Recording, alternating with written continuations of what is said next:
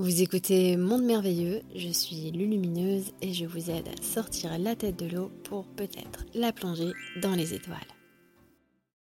Comment rayonner notre divine présence quand les enfants et les proches souffrent?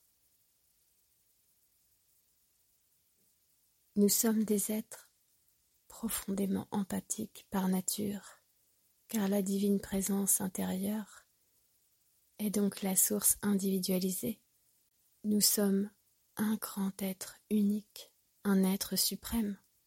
Alors, si on souffre, alors la souffrance d'une personne peut devenir aussi notre souffrance.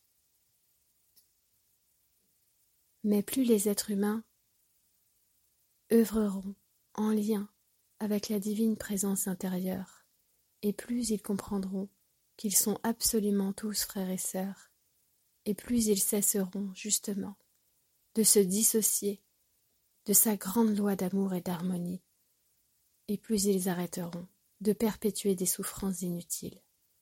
Rayonner la divine présence intérieure, c'est transcender le corps émotionnel, le libérer. C'est l'envelopper totalement et intégralement d'un amour pur et inconditionnel c'est rentrer dans le grand pardon. C'est faire corps intégralement avec la lumière qui dissout toutes les ombres et tous les voiles.